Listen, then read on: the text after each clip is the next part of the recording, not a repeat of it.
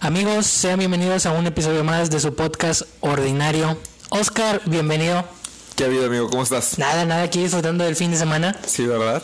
Oye, bendito sea que han pasado muchas cosas. Durante la semana, sí y es. bastantes cosas durante la semana. Creo que tenemos una premisa eh, prioritaria, ¿no? Que hay que A ver, mencionar. Venga. Trump pierde las elecciones. Oye, sí, güey. Estuvo bueno el, el cabeza a cabeza del final, donde estuvieron los el conteo de los votos que de repente Sí. pum, pum, pum, y se quedó Trump. es que es extraño, ¿no? El tema de las elecciones en Estados Unidos. Digo, extraño porque es ajeno a nosotros. Sí. Aquí en México es, se cuentan los votos, quien tenga más, gana. ¿no? Es así de simple. Ahí en Estados Unidos tengo entendido que se hace el conteo de votos y dependiendo la cantidad que se tenga, es por ejemplo un número específico para cierto estado. ¿Sí me explico? Sí. Haz de cuenta que California vale tantos puntos. eh, Nevada ta- otros puntos. Pensilvania, Eh, tantos. exactamente. Entonces es por eso que dicen de que cualquier candidato que gane ciertos estados ya tiene la elección ganada. ¿Por qué? Porque son los estados que tienen Grandes. el puntaje más alto. Yo por eso no entendía. Decía, es que quien define eh, las elecciones en Estados Unidos son Florida, Sí. Texas, Sí. California, Pensilvania y otro más, pero no me acuerdo. Yo no sé a por qué decía, a qué se debe, cómo son las estadísticas ahí. Pero lo que se refiere es que, te digo, todos los estados se rigen por un, Ya. por un número específico de puntaje. Entonces, quien gana, si tú ganas es- esos estados, ya tienes el puntaje más alto. No importa que hagan los conteos Ah, de los otros estados, obviamente lo van a hacer. Pero, Pero no, sirve de mucho porque tú ya ganaste los prioritarios y ya ganan la elección. Entonces, Biden los empezó a ganar. Y creo que ya nada más les faltaba, Mm. si no me equivoco, creo que nada más le faltaba ganar Michigan. Y curiosamente él es de Michigan. Entonces todo el mundo decía, no, pues Mm. Ya. ya. O sea, ya es cuestión de unas, unas horas para que lo gane, porque pues él es de ahí. Y sí, efectivamente lo ganó. Y luego la gente se cuestionaba mucho el o últimamente salieron los memes de este a México dale cuatro horas y te arregla la, la candidatura para que gane el PRI.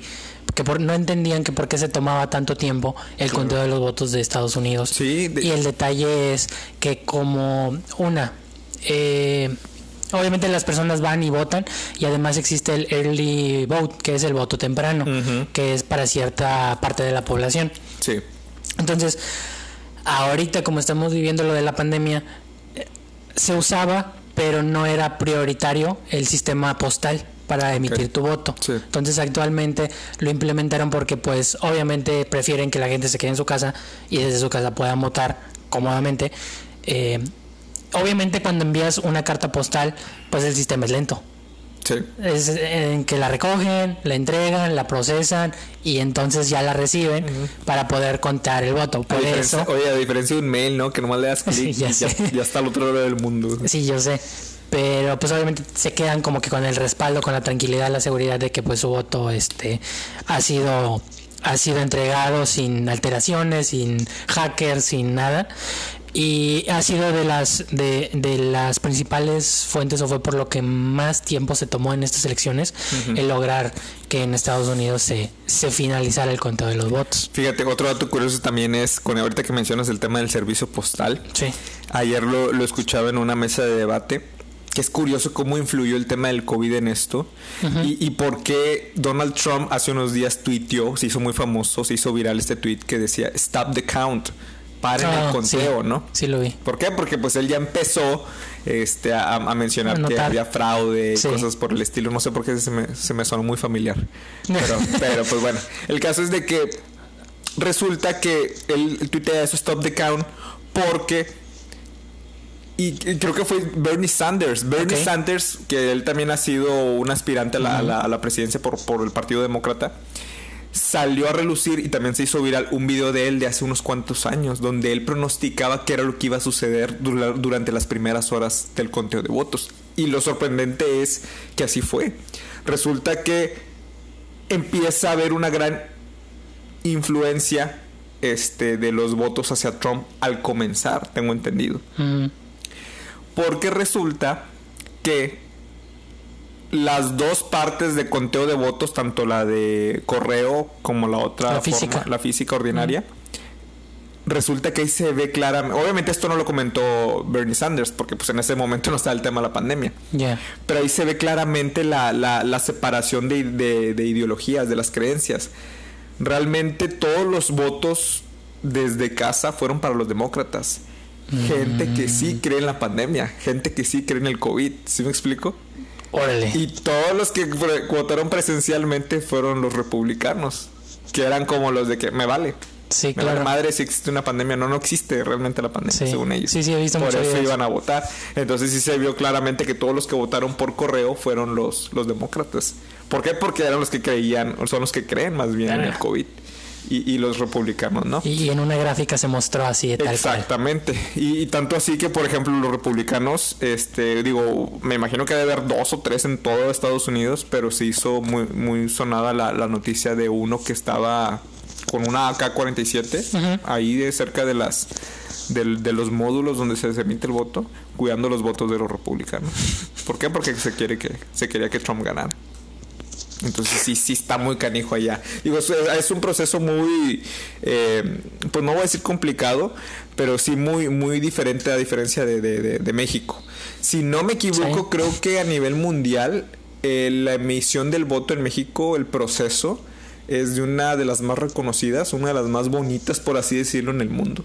¿Por qué? Porque lo hace, es, nuestro sistema es muy simple. Sí. Es, nos, nos metemos a una, A una urna. a una urna, por medio de un papelito tachamos, doblamos y entregamos. Ahorita ya todo es hackeable. Ahorita, Sí. por ejemplo, emitir un voto en Estados Unidos es por medio de una... De hecho, en el 2016, cuando era la contienda entre Donald Trump y Hillary, Sí. se hizo como un video de una persona que hizo el experimento y fue a votar como cinco veces, algo así. Ah, ¿Por qué? Porque te escuché. registras de una manera muy diferente. O sea, hay una manera, Sí. digo, no es tan fácil, ¿verdad? Pero si Pero tienes es otro conocimiento- proceso. Es otro proceso. Si tienes el conocimiento necesario, puedes hackearlo. De hecho, siempre se ha dicho que en el 2016 Rusia estuvo metido en la, Sí. en la elección de, del 2016 para que Trump ganara. ¿Por qué? Porque pues al final de cuentas es por medio de computadoras. Es un sistema donde Que creo es que vas a un módulo, pero Sí. te tienes que poner una computadora, te registras y haces el voto. O sea, no como en México. En México podremos verlo como algo rústico, pasado de moda. Sí. Pero, pero dicen en el mundo, es, es un proceso muy bonito, es un proceso muy, es tan fácil que, que, que bueno que lo sigan haciendo. O sea, en teoría, y lo digo entre comillas, este, existe más democracia, por así decirlo. Aquí. Pues sí. Pero al final de cuentas es México, entonces pues, Así es. hay- siempre hay manera de hacer las cosas. Pero bien. Este, fíjate, güey, yo honestamente a ¿cómo se llama el que no es Trump? Biden. a Biden. Joe Biden. Yo no lo ubicaba. O sea, yo no supe en qué momento estuvo en campaña, yo no supe de él, yo no supe lo más que sabía Es que de Trump él. es más mediático, ¿no? Lo más que sabía de él es que fue vicepresidente en, Con Obama. con Obama. Ujú. Hasta ahí llegué yo en, en, Sí, en sí, información. Pero, ¿qué pedo? O sea, ¿en qué momento se le cayó todo a Trump?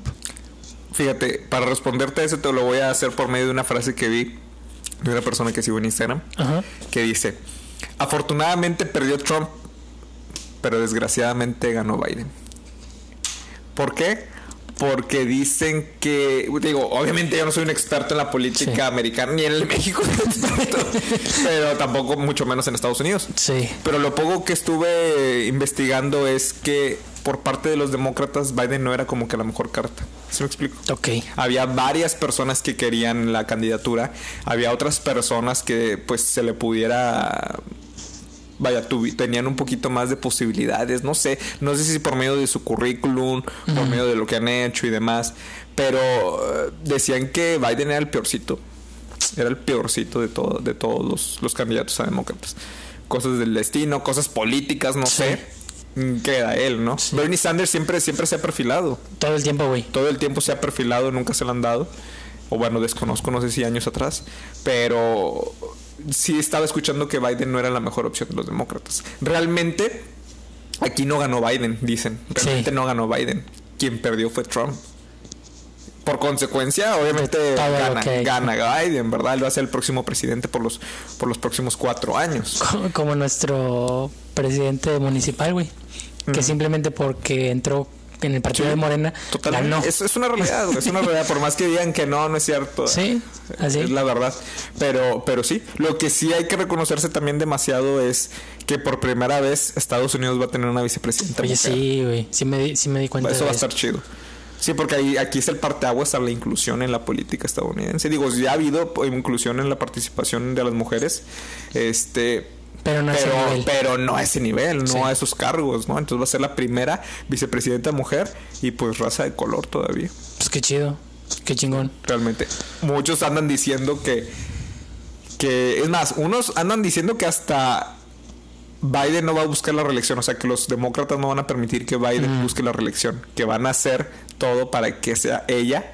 Harris, se pide Harris, pero creo que es Creo que sí. Macala, Mahala, algo así. No estoy seguro. Desconozco, ahorita lo checamos muy bien, pero supuestamente que ella va a ser la, la próxima Candidata. candidata a la presidencia Órale. en el 2024. Pues si gestiona, si hace bien su trabajo, si se pone en la bola y empieza a trabajar bien desde abajo, Claro. Probablemente pueda. Eh, sabemos que hay conflictos de intereses, sabemos que hay mucho... Al final de cuentas es, es un juego de hombres, porque Claro. así lo es, güey. Sí, sí, sí. Eh, por desgracia. Es un juego de cartas, ¿no? Por eso House of Cards. House of Me Cards. acordó. Exactamente. Eh, y sabemos que es difícil, pero es un gran paso, creo yo, para, para las mujeres, tanto como el sexo y por su su porque es afroamericana. Entonces, este, pues es, esto es algo que tiene un punto de, de inflexión respecto a cómo pueden llegar a ver a las mujeres en la política. Ahí tienes a Michelle Obama. Sí, Independientemente que ella no estaba inscrita directamente en la política, formó parte fundamental de un pilar que fue eh, este Obama. Creo que, creo que alrededor de grandes hombres siempre ha habido una influencia muy positiva de parte de mujeres que a veces hasta volteas a ver a la mujer y dices, ella lo construyó. Sí. Y Tanto, te- tanto a la esposa, así como la madre también. Sí, sí, de, sí. de todo gran, de todo detrás, detrás de todo gran hombre, perdón, Sí. de- detrás de todo gran hombre existe una gran mujer. Y, y, pues digo, es empiezas a darle un poquito de distinción al o empiezas a ver o a vislumbrar de otra man, de qué otra manera puede la política funcionar. Y obviamente pues los hombres lo hemos hecho todo el tiempo y pues mira en lo que hemos acabado. Primera Guerra Mundial, Segunda Guerra Mundial. Eh, Totalmente. Estuvo casi una Tercera Guerra Mundial en algún punto del... En principios de los 2000. Sí, entonces la influencia de algo diferente, de un aspecto fuera de el ciclo de lo que estamos acostumbrados, creo que es bueno. Creo que es bastante, bastante bueno. Sí. Y, y pues qué bueno por ello también y por, pues, por todo el mundo, porque al final de cuentas es un símbolo, es una representación de que no porque es mujer, no porque es afroamericana, está impedida o no es posible llegar a ese tipo de, de rangos. cargos, ¿no? Sí. Sobre todo.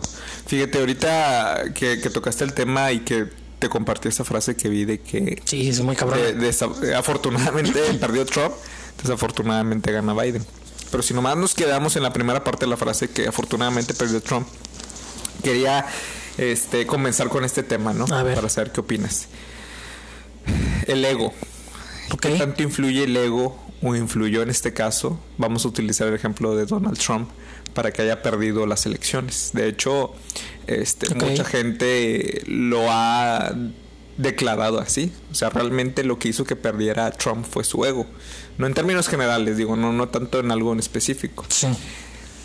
Para poder a- i- i- darle un clavado en la en el desarrollo del tema, ¿no? Que en este caso es el ego, ¿no? Como el ego es esa parte, bueno, a mí me gusta escribirlo así, es esa parte oscura de nosotros que tenemos muy adentro y que nos pertenece al final de cuentas Sí. que le permitimos o le damos el derecho a que actúe en cualquier toma de decisiones que, de- que involucren nuestro entorno, ¿no? Tanto las cosas buenas como las cosas malas. Sí, es parte de un filtro.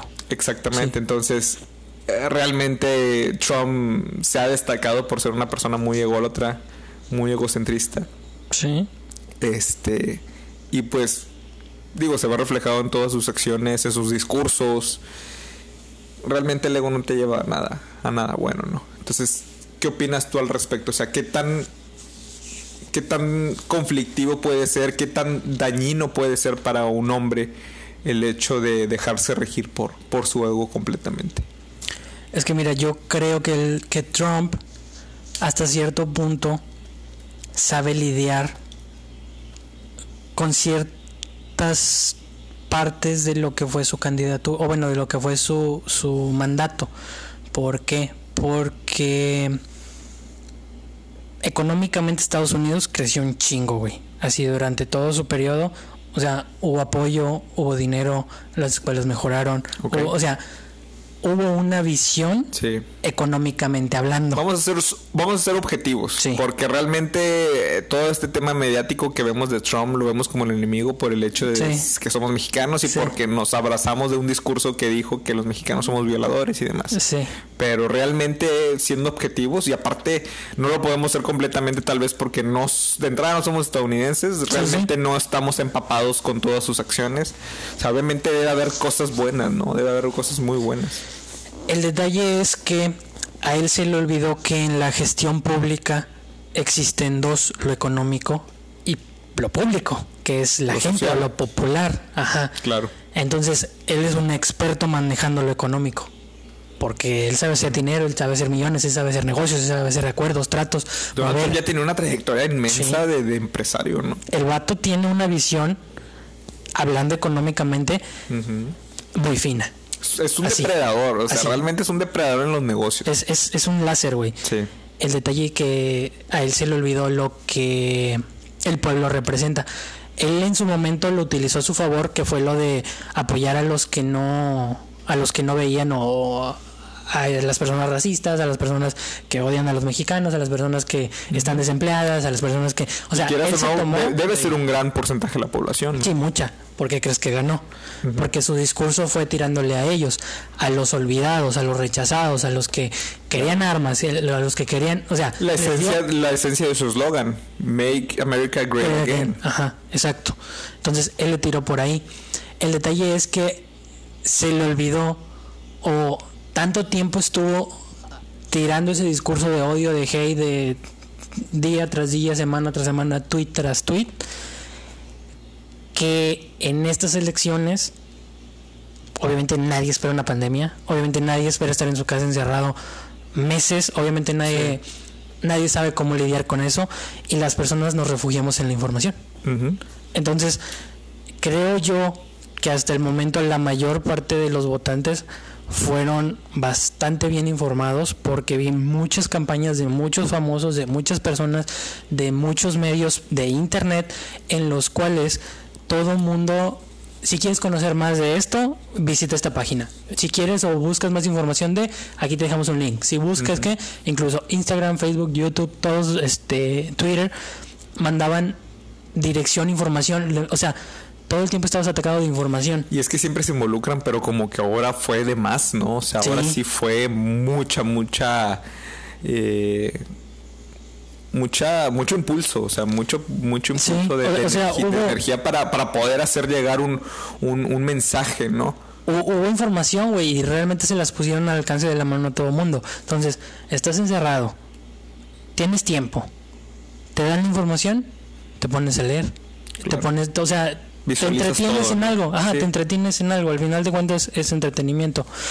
Y yo creo que empezaron a dejar de escuchar los discursos de Trump y empezaron a investigar un poquito más de su lado. Y es donde me doy cuenta, realmente el americano no es sentimental Ok. Es a más frío. comparación, ¿o qué? sí, a comparación del mexicano, somos una, somos cálidos, somos al, al, al momento, vivimos literal, güey, al momento, ¿Te refieres a que somos cálidos en el aspecto de que dime un discurso inspirador y de ahí y, me voy a y agarrar? ya, o sea, yo Ya no lo suelto, sí, y si yo, yo logro relacionarme con tu discurso dos o tres veces, me tienes, me tienes sí. de por vida. Y si atacas al enemigo, entre comillas enemigo, este, soy tu aliado. Entonces, no piensas, güey, te vas con lo sentimental. Y ese es un gran error que, que solemos tener los mexicanos. Y es donde te digo, güey, noté eso en estas elecciones, que realmente los americanos sí se informan, sí buscan y tienen un criterio a comparación de, pues, de nosotros. Y las elecciones fueron las que me dijeron, pues ahí está, este es, es simplemente la muestra y es el resultado de, de que de que el estadounidense no O sea, ya la cagó una vez, no la va a volver a cagar. Así, güey. Yo lo vi así. Simplemente dije, hicieron que perdiera Trump. ¿Tú crees, que, ¿tú crees que también influyó mucho los, todo este tema que, estuvo durante la cuarentena? ¿Te acuerdas de lo de George Floyd oh, y demás? O sea, ese tipo de, de, eventos que de cierta forma se expusieron mediáticamente para, para y que quieras o no restó popularidad en la en la candidatura de candidatura de Trump. Sí, porque al final de cuentas era alguien que lo apoyaba y era alguien que tenía ahí sí que que tenían mucha relación. Sin embargo, te digo, yo me voy más a que a Trump se le olvidó que realmente tiene un pueblo oculto, que realmente tiene a personas sapiensas, o sea, que tienen una masa cerebral encefálica que funciona. Quieras o no, eso eh, es pecar de ego, ¿no? El hecho de ah, decirlo tengo seguro. Sí. ¿Me explico? Y, ¿O, ahí, ¿O cómo lo interpretas ahí? Ahí fue donde el ego le nubló la visión. Ahí fue donde él no pudo diferenciar o no supo darse cuenta que realmente la primera vez que lo logró fue simplemente porque funcionó esa estrategia. Y como obtuvo un buen resultado, creyó que iba a obtener el mismo. Es por ego. Dato curioso. Es muy raro el presidente que no dobla su, su, su, periodo, ¿no? O sea, es quedas como presidente, son cuatro años, existe la reelección, es muy raro el que no. Creo que eh, ha habido como cuatro o cinco presidentes a lo largo de toda la historia de Estados Unidos 3, 4, no recuerdo muy bien. Creo que el más cercano, o sea, antes, ahora de esto que acaba de pasar, antes de Trump, fue George W. Bush, padre. Ah, ok. El padre, creo que nomás estuvo cuatro años. Órale. Este, se reelige, pero pues la pierde. No, no gana. Pues el más cercano, y te estoy hablando que eso fue que en los 90, si no me equivoco.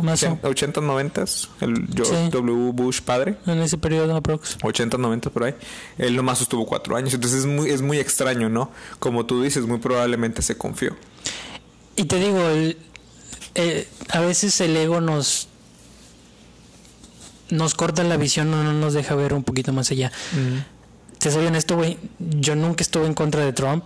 Sí, tiraba mierda, sí decía, era parte de su política y le entiendo, es una estrategia que al vato le funcionaba muy cabrón. Sí, por eso te digo, vamos a ser objetivos. Muy, muy cabrón.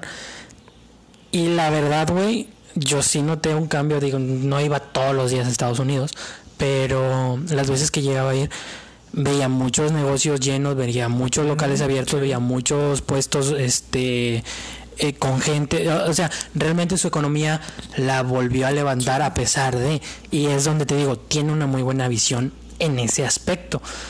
Pero donde el ego le nubló la vista y creyó que lo tenía dominado y controlado fue en la gente. Sí. Lo subestimó. De hecho, nosotros que tenemos la, la, la fortuna, por así decirlo, de que estamos en, en, frontera, que tenemos la posibilidad de cierta forma tener un contacto un poquito más directo con, con los americanos, ¿no? Digo que al final de cuentas es un pueblo muy, muy, muy este arrinconado, ¿no? Mero sur. Pero realmente eh, yo nunca tampoco escuché cosas malas de Trump. O sea, obviamente el tema de los discursos sobre racismo y demás, sí. Eso aquí en Matamoros y en cualquier parte de la República lo tenemos bien tachado, ¿no? Por ese, en ese sentido. Pero cuando yo también cruzaba Estados Unidos y que constantemente iba y nunca escuché nada de que estamos mal, estamos peor. Digo, tampoco no es como que se pusieran a decir, ay, estamos mejor que nunca, ¿verdad?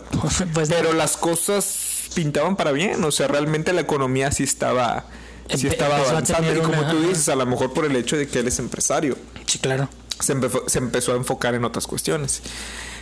Otra cosa que hay que analizar también, solo ha habido solo hay como siete, siete presidentes que todavía no felicitan a Biden, que todavía no reconocen a Biden como el presidente electo de los Estados Unidos. Entre ellos Andrés Manuel López Obrador. Ok. Curioso, curiosamente.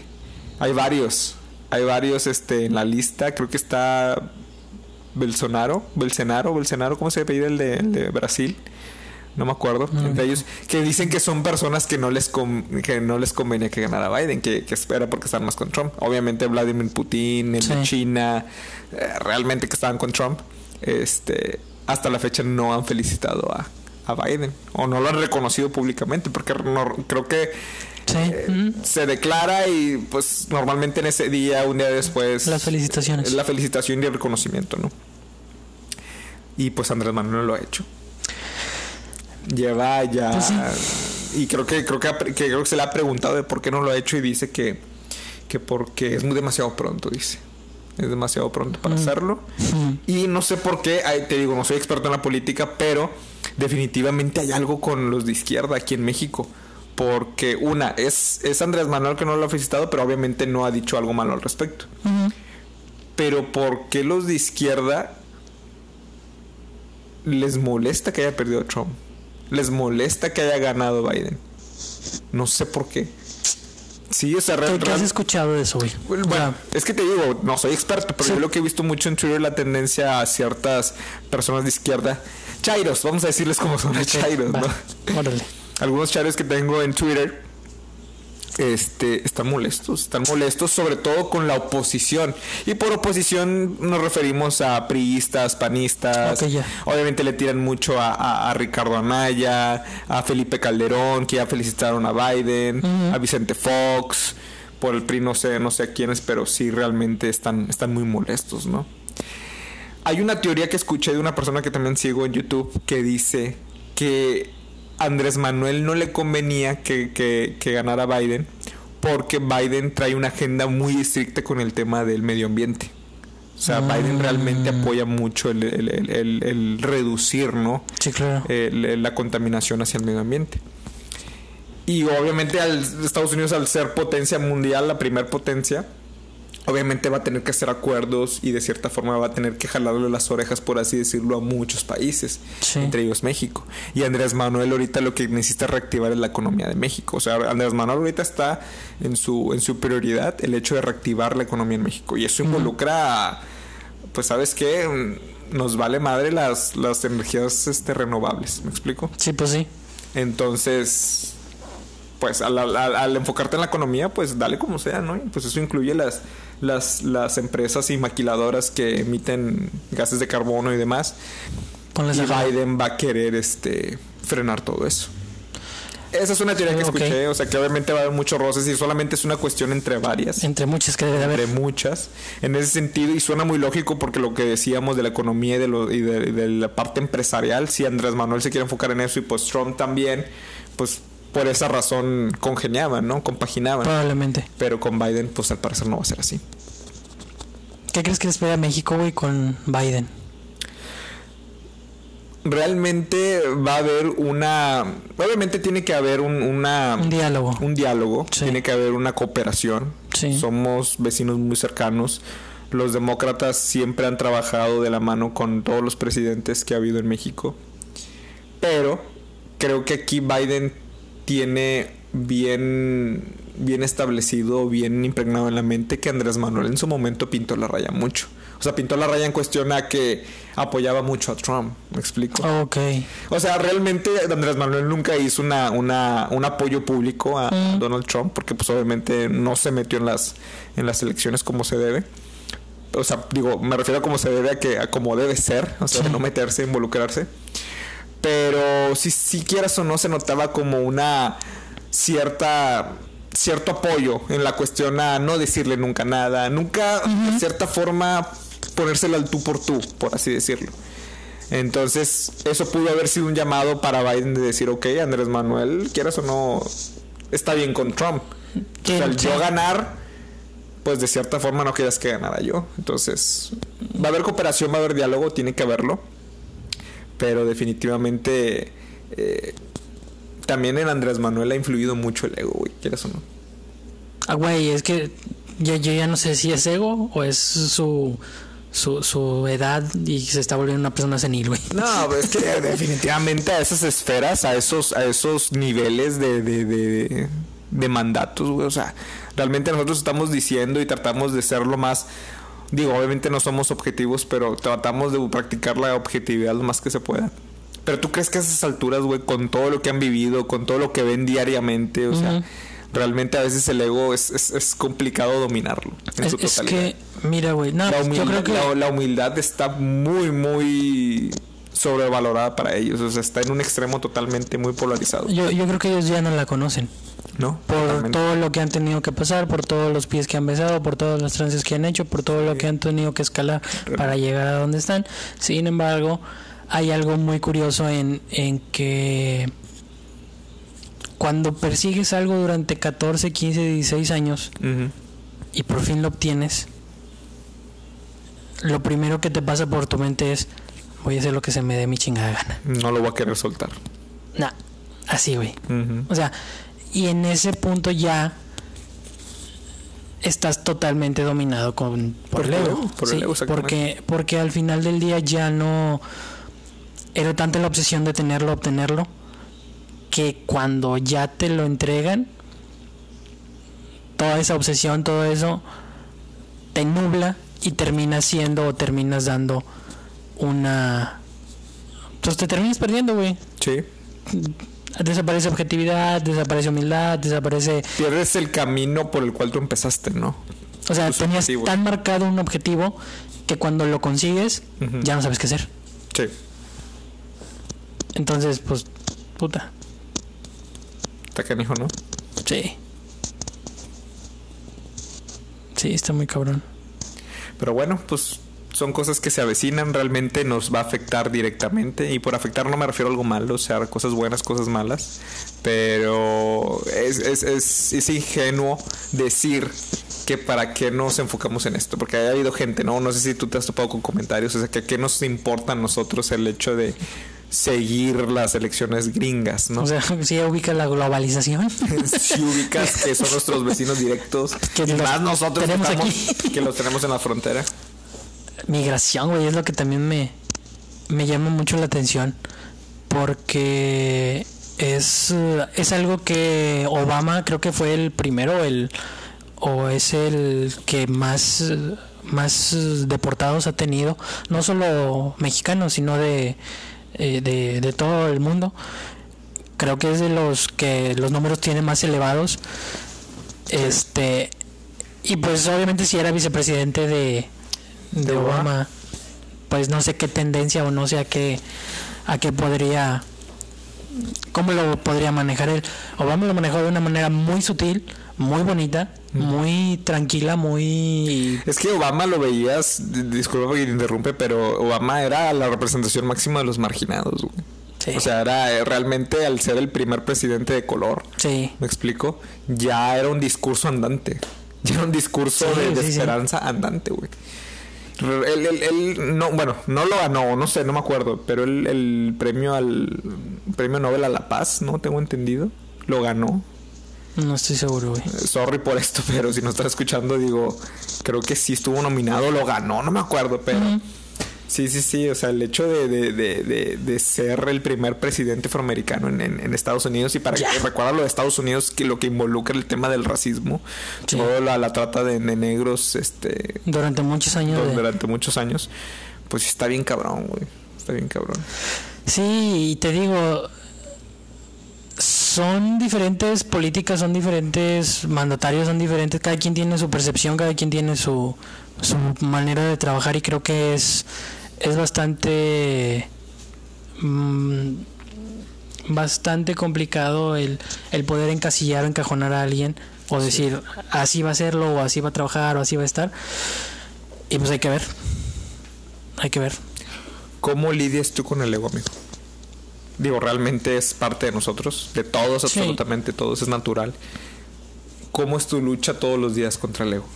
hay algo hay algo muy hay algo muy algo que siempre he visto ubicas el símbolo del yin y el yang totalmente. son blanco y negro dos colores y en Dentro de medio todo lo malo existe lo bueno y dentro Ajá. de todo lo bueno existe lo malo, ¿no? sí entonces yo creo que yo creo que a veces es eh, es importante darte cuenta que dentro de lo bueno tienes algo malo y dentro de lo malo tienes algo bueno Aceptarlo, ¿no? hay, hay, hay algo que sí es muy, muy notable en mí, que tengo tiempo que ya no he trabajado conmigo. Yo tengo rato que no, no me he puesto a... No me he puesto un freno y a decir, a ver, ¿dónde estás? ¿Qué estás haciendo? ¿Y para dónde vas? Ujú. ¿Por qué? Porque pues la vida a veces te pone en automático, güey, y pues chingado, uno no quisiera. Sin embargo, es bastante... eh, a veces sí, sí me da cosa como que... Dedícale un ratito. A, a- tantito nada más, o sea, ponte a analizar tantito. O sea, Y- cuando dices dedícale un poquito, te refieres a. a, a- a introspección ok, ya. hacia ti, güey, ver, Eh, evaluar. ver- ¿no? evaluarte, ¿Cómo sí. te has estado comportando y cosas así? Sí, y lo chido es que muchas veces Stephanie me pone la bola. Me ayuda mucho en eso. Me, me da un, una visión o me da un parámetro que yo no siempre tengo. Y digo, o sea, ya es cuando ahí entro yo y digo, ¿es verdad lo que me está diciendo? ¿Realmente tengo algún problema yo? Realmente sí. Y es donde, ok, donde me doy ese momento. Pero te soy honesto, yo creo que hace dos, tres años sí trabajaba muchísimo en mí, en ese aspecto. Trabajabas. Sí, o sea, era algo que yo lo hacía rutinario. Y pues, pues la verdad ya no he, no he podido meterle tiempo. Ya, ya. Sí. Ni pedo. Pero te gustaría. Pues no es que me gustaría, es que lo tengo que hacer. Lo tienes que hacer, sí, total. Sí. Entonces ya es algo que, que tengo que hacer y tengo que adaptarme, adaptarlo a mí otra vez. Sí. Tengo que encontrar la manera. Muchos libros, en especial uno fue el que me ayudó mucho. Se llama El enemigo. No, Satán, el enemigo. Ok, ya has compartido eso, ¿no? Sí, ¿verdad? Creo que sí. Sí. Es de... No sé si es religión, si es ideología, si es teología, pero se llama el Cábala. Es, es un libro que habla de cómo el ego se interpone o está eh, todo el tiempo en nosotros. Habla desde la perspectiva de que es un juego de el satán o el diablo o el enemigo o el ego. Estamos en constante pelea todo el tiempo y hacemos muchas de, la, o muchas de las cosas que hacemos dejamos o interponemos primero al ego antes de que de hacer algo que realmente nosotros queramos. Sí. Es un libro muy bueno, güey. Me hace falta leerlo porque en el momento en que lo leí me causó un impacto muy bueno. A veces sucede eso, ¿no? De que ya lo lees, pero necesitas regresar que ¿no? volver a para leerlo. volver a, a tener Porque presente vas todas a esas tener una perspectiva totalmente Sí. diferente. Lo Vas lees a- de ya desde otra perspectiva, como tú dices. Vas, vas a, a visualizarlo, vas a entender, van a haber muchas lagunas que en su momento tuviste y que cuando lo vuelves a, a, a ojear te das cuenta de que, ah, era así, ah, con razón hice esto, ah, por, y, no sé, güey, pero sí, sí es algo que, que he dejado de hacer. ¿Tú? Fíjate que todo el tema del ego y la cómo se lidia en ese, en ese sentido lo empecé a ver a, a partir de este año, güey. Ya, Y, y porque empecé a ir a terapia. Entonces, Oh, en ese sentido, yo, yo, lo, yo lidio con él todos los, todos los días. Digo, es algo con lo que lidiamos siempre, Sí. pero de una, manera, de una forma consciente lo empecé a visualizar a partir de este año, güey. o sea, sí, pues, Y o sea, al principio es complicado aceptarlo porque eh, te pones en la parte de la negación Sí. y dices, "¿Por- no, ¿por qué? O sea, No es cierto. No es cierto, o sea, yo, yo, no, yo no soy egoísta, yo no soy narcisista, Sí. porque así estoy diagnosticado, güey, o sea, como, como narcisista. ya, Entonces, sí te saca de onda al principio, pero ya cuando lo aceptas y quieres trabajar en ello, dices, ok, realmente estoy trabajando en ello, busco un progreso. Como el alcohólico, mejorar". ¿no? ¿Eh, como el alcohólico. Como el alcohólico, exactamente. Aceptas que tienes un problema, sabes que no lo vas a extirpar de ti luego, luego. Probablemente es algo que siempre te va a acompañar. Pero está bien, el chiste es controlarlo, ¿no? Entonces, pues el ego es algo que nunca se va a poder quitar de, eh, de, de ti. Pero el simple hecho de que lo aceptes, lo reconozcas y hagas pequeñas acciones que de cierta forma combatas contra él, pues eso, eso, eso, créeme que es un gran progreso. De eso a nada. O sea, de eso a, a- a- como me dice mi doctor, tener un, estar sumergido en una burbuja. Ajá. ¿Me explico? Una nueva burbuja donde no aceptabas que tenías cosas ni que... Y que Sí, sí. tenías una vida según tú feliz, una vida plena. En tu negación. Exactamente. Y, real- y que realmente es un narcisismo. A ver, una pregunta de... Una respuesta simple. ¿El ego es bueno o el ego es malo? Nada más. Mira, sé que hay personas que dicen que sí. Yo en lo personal, para mí es el enemigo. O sea, realmente el, el ego no. Para O mí, sea, no sirve. para mí no. No te va a llevar a nada bueno. O sea, tú te vas al extremo y dices, "De nada bueno se le del ego. Esa es otra cosa que yo tengo que es la polarización. Entonces, para mí es todo es bueno, todo es malo. Ok. ¿Me explico? Entonces, en cuestión al ego, yo me voy al lado de que todo es malo. ¿Tú lo has hecho lo has utilizado a tu favor en algún momento? Muy probablemente. Eh, tal vez ahorita, te confieso, me agarras en curva. Ok. Pero no tengo algo presente. Este. ¿Por qué? Porque lo que he aprendido últimamente me ha, me ha enseñado que no te va a llevar a nada bueno. Pero muy probablemente en algún punto de mi vida lo, lo pude haber utilizado a mi favor. Igual y si tú me compartes algo tuyo, se me pueda también ahorita venir a, a la cabeza. Es que, bueno, por ejemplo, yo, güey, en su momento, yo no terminaba de definir el punto donde me superaba el ego. Porque, por ejemplo, cuando estaba trabajando, ah, en el último trabajo que tuve, eh, yo traía carro de la empresa, tenía buen sueldo, tenía este eh, ahorros, tenía dinero y todo. Y la verdad es que me sentía don chingón. Pero me sentía don chingón en una pecera así chiquita. Y yo era el pez grande. Ok. Entonces, yo de repente me avientan al mar y dices, ay, güey, ¿y dónde quedó don chingón? No quedó don chingón. No quedó muy, muy chingón. Pero te refieres a que te avientan al mar en tu mismo trabajo? No, cuando salgo del trabajo y comienzo con mi negocio. Ya. Entonces, yo tengo dominada la pecera chiquita y yo sé que en la pecera chiquita, pues, Ujú. soy don chingón y no hay otro Sí, pez más sí, grande sí. que yo. Pero te avientan al mar, donde es inmenso, donde no encuentro, o sea, ¿realmente eras don chingón? Pues sí, pero ahí tu ego te decía, tú eres un chingón. O sea, ¿y en qué te benefició el, el- el ego? No, en ese aspecto no me benefició. Es, es, es a lo que me refiero, que yo no terminaba de darme cuenta cuando me superaba el ego. Ok, ya. Hasta que, pues, por X o Y razón cambió la situación. Y en retrospectiva dices, no mames, güey. Eres un pendejo más. Y, y te digo, yo no tengo todavía la habilidad de... Y fue porque dejé de trabajar en ello. Ok. O sea, yo le perdí el hilo. Pero... Pues ni pedo. Ya no soy don chingón. Sin embargo, pues tampoco soy un pendejo. Ya estoy... Ahí vamos, creciendo. Ahí vamos aprendiendo, ¿no? Sí. En el camino. paso a paso. Entonces, este, te digo, yo no creo del todo que sea malo. No lo puedo polarizar como tú. Yo entiendo. eh, ya nos has compartido muchas cosas de eso. Sin embargo, yo tendía a polarizar igual que tú, güey.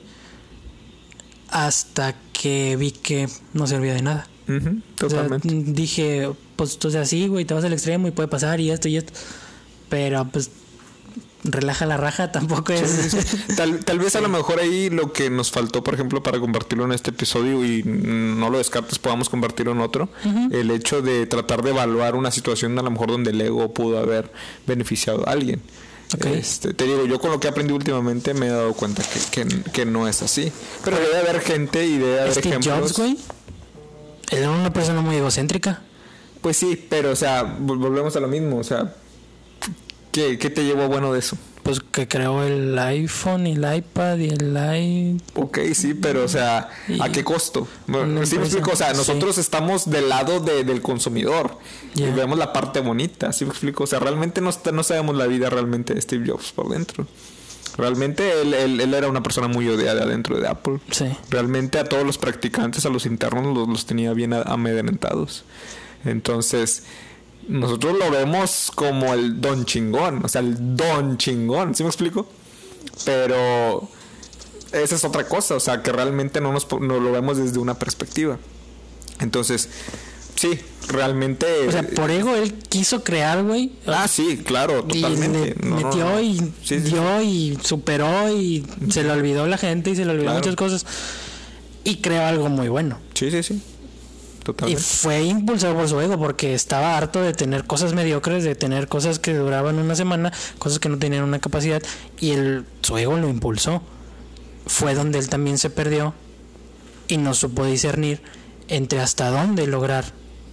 O sea, Pues sí. a partir de este punto ya no me sirve. Pero- Ahí se quedó. Exactamente, pero ahora ponte a pensar. Llega un punto donde Apple empieza a, a- a sobresalir, pero el el mismo ego es el que lo es el que lo saca de Apple, ¿no? Sí. Tal vez, muy probablemente aprendió de eso y en los 90 es cuando crea otra empresa que se llama Next, que la compra Apple y es donde él empieza otra vez a ir a, A surgir, Sí. ¿no? Muy probablemente Steve Jobs era muy diferente. Muy probablemente dominó el ego y ni siquiera estábamos, ni siquiera, ni siquiera no estábamos conscientes, conscientes, ¿no? Porque en su momento sí era muy ególotro. Sí, sí. Sí, eso sí. Desde antes, siempre, entonces- sí, o sea, siempre ha sido. Sí, Pero sí. hasta cierto punto fue uno de los motores de, de ese güey, el, el ego. A lo que quiero llegar es de que muy probablemente que lo que conocemos ahora como Apple fue cuando él dominó el ego, porque realmente su ego sí lo, sí lo hizo tocar fondo. O sea, que fue cuando lo despiden de la propia Sí. compañía que él, Que él creó. que él creó, me explico. Pero bien, Así es, amigo. está bien. ¿Algo más? ¿Algo que quieres compartir de la semana o recomendación antes de irnos? De la ¿Viste alguna conferencia? ¿Leíste algún libro? ¿Escuchaste alguna banda? Ah, fíjate que eh, por azares del destino eh, he estado tomando clases de mercadotecnia de Órale, sexto semestre de la carrera de Ingeniería y Gestión Empresarial. ¿neta? Sí. Estás desempolvando todos esos conceptos. Sí, porque en las tardes este, está Estefanía ahí en la casa Ajá. y pone sus clases. Entonces están, están dando la, la materia de merca Ok, y están en el tema de neuromarketing. ok, ya. No mames, güey, es una chulada. Es una chulada. Te empiezan a desarrollar o empiezan a dar los conceptos de, de los tres cerebros, que es un concepto viejo que ya está desactualizado y que no es, eh, no tiene un aval científico, entre comillas, pero explica que tenemos tres cerebros, el reptil, el... Ay, güey, no me acuerdo. ¿Para qué, ¿Para qué te? Pero son tres, güey, y los tres actúan de diferente manera dependiendo del, del mensaje o de lo que les expongas.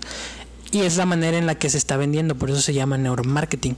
Es el marketing que le vende al cerebro. De hecho, hay un Entonces, título muy famoso que dice: "Ven, no, no le vendes a la gente, véndele a la mente. ¿no? de Jürgen. Klarich. Ajá. Klarich, ¿no? Este, él es uno, no es fundador, pero es uno de los que ha tenido más recursos para trabajar con el neuromarketing. Es como los gurús del neuromarketing, por así decirlo. Sí, es, es uno. Es que, es que ese güey tuvo la feria para invertirle a, a muchos aparatos y sensores este, del cerebro. Entonces, los estudios que él realizaba, los realizaba con, con aparatos medibles. Ya no eran estudios de mercado que le preguntabas a la gente, porque la gente te suele, suele mentir. Sí, también. Entonces, las ondas cerebrales que emitía el aparato, la máquina, las transformaban en datos y los datos, pues obviamente cuando ves un rojo aquí, cuando ves un amarillo, cuando ves a un bebé, cuando ves una sonrisa, cuando ves agua, generan diferentes neurotransmisores que esas ondas hacen o las transformas en datos y que los datos te dan. El cerebro hizo tal cosa cuando vio el color rojo. Entonces, tú ya sabes que el color rojo le causa un efecto al cerebro, positiva o negativamente. Ok. Y ahí es donde lo metes con el marketing. Que haces una estrategia a través de la base de la función del cerebro, a través de un color, un estado, una visión, un, un anuncio, un sonido, un olor. Ujú.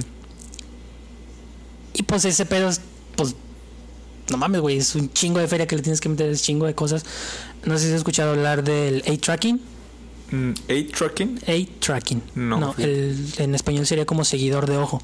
Eh, es un estudio también que tiene unos goggles que sigue todo el tiempo hacia dónde está mirando tu, Ah, tu ojo ya, ya, y lo te- pasa a una computadora. O Entonces, sea, lo que te llama la atención, ¿no? Exacto. lo- o sea, hacia, hacia dónde te, se dirige tu, te- tu atención. Exacto. Entonces, este, ese, ese pedo, güey, son aparatos muy caros, es mucho tiempo, es mucha gente, es, o sea, son muchos estudios y por eso ese cabrón lo conocen como, como gurú del neuromarketing. Porque el vato realmente tenía un chingo de feria para poder invertir en ese tipo de, de tecnología.